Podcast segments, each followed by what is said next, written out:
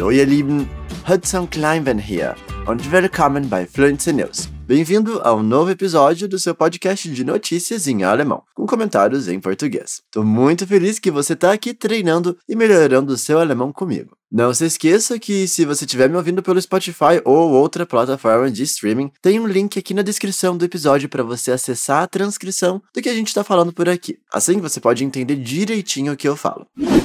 Hoje no Fluency News. Familiares das vítimas do serial killer Jeffrey Dahmer criticam a nova série da Netflix. NASA destrói asteroide do tamanho de um estádio. E ainda, semana de trabalho de apenas 4 dias ganha popularidade.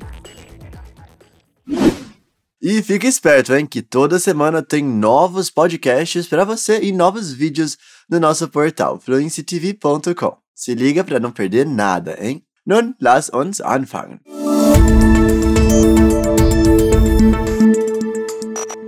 Jeffrey Dahmer foi um dos assassinos em série mais cruéis e desprezíveis da história, mas também um dos mais famosos, com dezenas de livros, documentários e dois filmes sobre a sua vida. E agora, a Netflix lançou uma série. Mas como será que isso afeta os familiares das vítimas? Vamos lá para a notícia.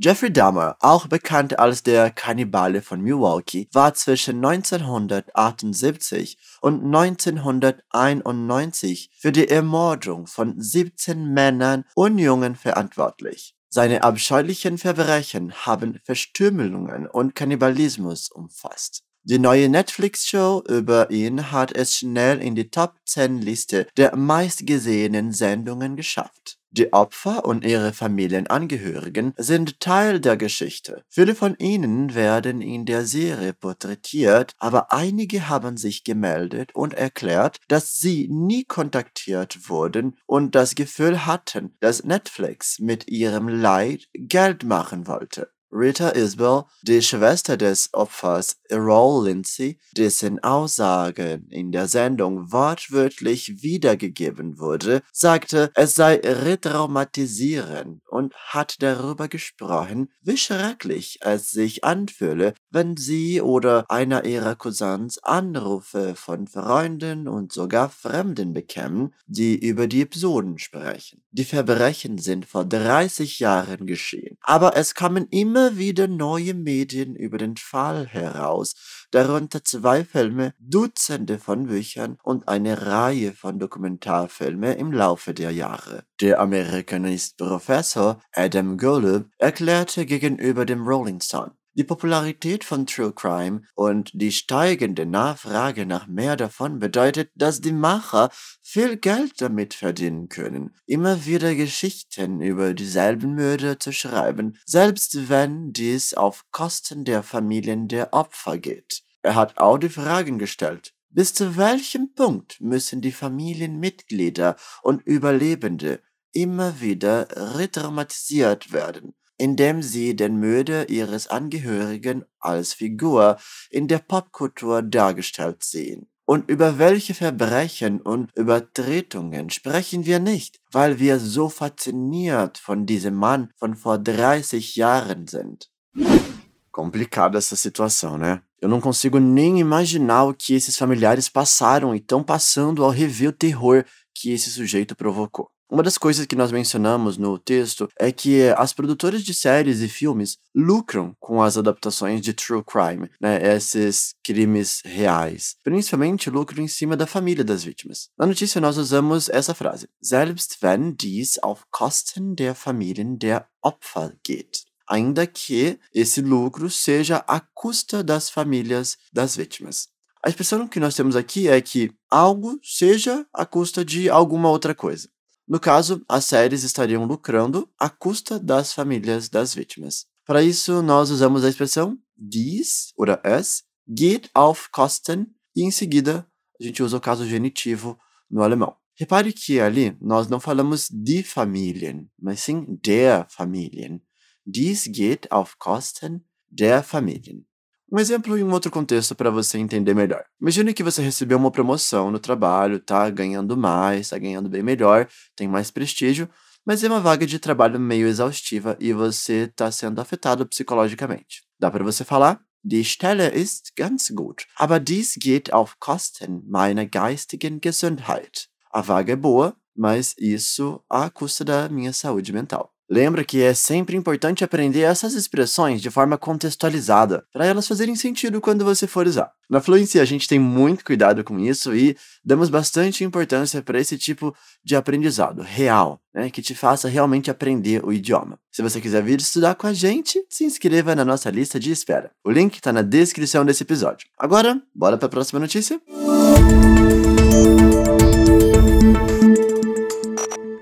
Diz uma coisa: você gostaria que o seu fim de semana tivesse três dias? Qual impacto você acha que isso teria na sua vida? Vem ver o que está rolando por aí no mundo afora.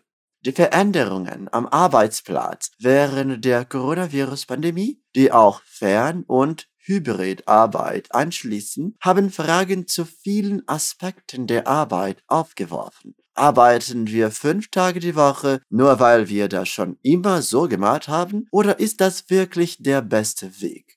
Schon vor der Pandemie hatten einige Schulen in den USA damit begonnen, die Vier-Tage-Schulwoche auszuprobieren. Ein Programm, das heute 1600 Einrichtungen umfasst. Die Ergebnisse in den Schulen scheinen vielversprechend zu sein. Die Lehrer sind engagierter und zufriedener mit ihrer Arbeit und die Schüler haben einen längeren, effektiveren Unterricht. Sechs Monate nach Beginn des Versuchs haben die 41 teilnehmenden Unternehmen in Großbritannien angegeben, dass ihre Produktivität entweder gleich geblieben oder gestiegen ist und dass die Mitarbeiter mehr Zeit für sich selbst haben, was sie energiegeladener, weniger fehleranfällig und produktiver macht, wenn sie am Arbeitsplatz sind. Die gleiche Studie wird in anderen Ländern wie den Vereinigten Staaten, Kanada, Irland, Neuseeland, Australien und Schweden durchgeführt, wobei die Ergebnisse noch ausgewertet werden. Und obwohl dieses Thema schon seit den 50er Jahren diskutiert wird, könnte es jetzt näher denn je an der Realität vieler Menschen sein.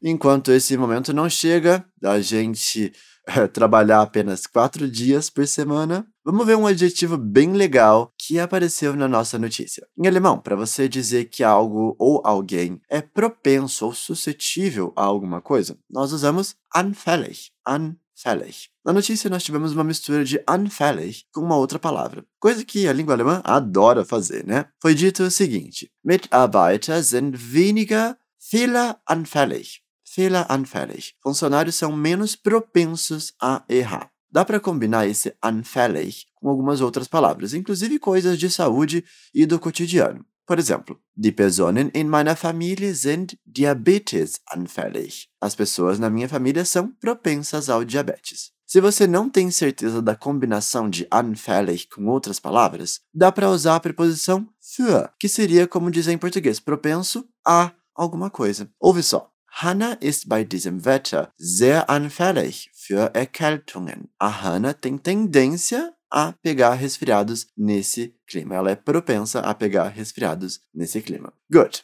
Agora, bora para nossa última notícia.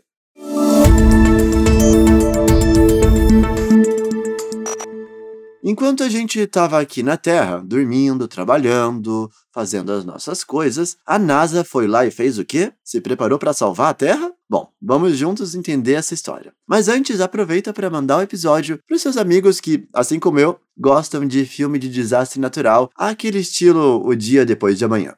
Der erste Erdverteidigungstest der NASA hat heute einen großen Meilenstein erreicht. Ein kühlschrankgroßes Satellitensystem namens DART, Double Asteroid Detection Test, hat auf einen Asteroiden von der Größe eines Stadions namens Dimorphos getroffen, der 11 Millionen Kilometer von uns entfernt ist. Der Asteroid hat keine Bedrohung für die Erde dargestellt, aber er hat das perfekte Ziel für die Mission geboten und nach Angaben des Asteroideninstituts könnte dieser Felsbrocken, wenn er die Erde wirklich treffen würde, ein kleines Land zerstören. Der Plan war nicht, den Asteroiden zu zerbrechen oder zu pulverisieren, wie es in vielen Science-Fiction-Filmen dargestellt wird, sondern ihn einfach ein wenig anzustoßen, gerade so viel, dass er eine hypothetische Erde verfehlt. Die Raumsonde ist mit einer Geschwindigkeit von 15.000 Meilen pro Stunde mit dem Asteroiden kollidiert. Der Moment wurde live übertragen und hat gezeigt, wie die Oberfläche des Asteroiden in den Fokus geraten ist, bevor die Raumsonde ihn getroffen hat. Wissenschaftler-Teams der NASA und der Johns Hopkins University haben sich gegenseitig umarmt, als der erfolgreiche Anschlag von DART bestätigt wurde. Dies ist der Moment, in dem Wissenschaft, Technik und ein großes Ziel, die Verteidigung des Planeten, zusammenkommen und einen magischen Moment wie diesen ausmachen, sagte ein Mitglied des John Hopkins Teams. Es wird zwei Monate dauern, um zu bestätigen, ob der Einschlag die Flugbahn des Asteroiden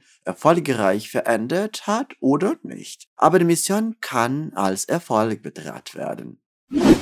Que que é isso? Um filme? Nem parece real, né? Mas ainda bem que nós estamos a um passo de proteger a Terra de um impacto gigante desses que a gente já viu em tantos filmes. Vamos para nossa última dica que é sobre uma palavra que você provavelmente já conhece: o gerade. Gerade. Em muitas frases, nós traduzimos o gerade como agora, e é muito comum ele ser usado dessa forma, como expressão de tempo. Mas um dos usos do gerade é no sentido de precisamente ou exatamente. Nós vimos na notícia que o asteroide precisava se mover exatamente o suficiente para mudar de trajeto e atingir um outro lugar. Gerade so viel, dass er eine hypothetische Erde verfällt. Repare que nós acrescentamos o so viel para dar a ideia do quanto o asteroide precisaria ser movido. No dia a dia, nós podemos usar essa expressão em frases como Füge gerade so viel Wasser hinzu, bis die Kartoffeln bedeckt sind. Imagina que você está cozinhando, né? Então, adicione exatamente o tanto de água até que as batatas estejam ali cobertas. Mache gerade so viel, damit du die Prüfung bestehst. Faça exatamente o suficiente ou o necessário para você passar na prova. Legal, né? Sempre bom aprender essas variações possíveis para você deixar seu vocabulário cada vez mais amplo.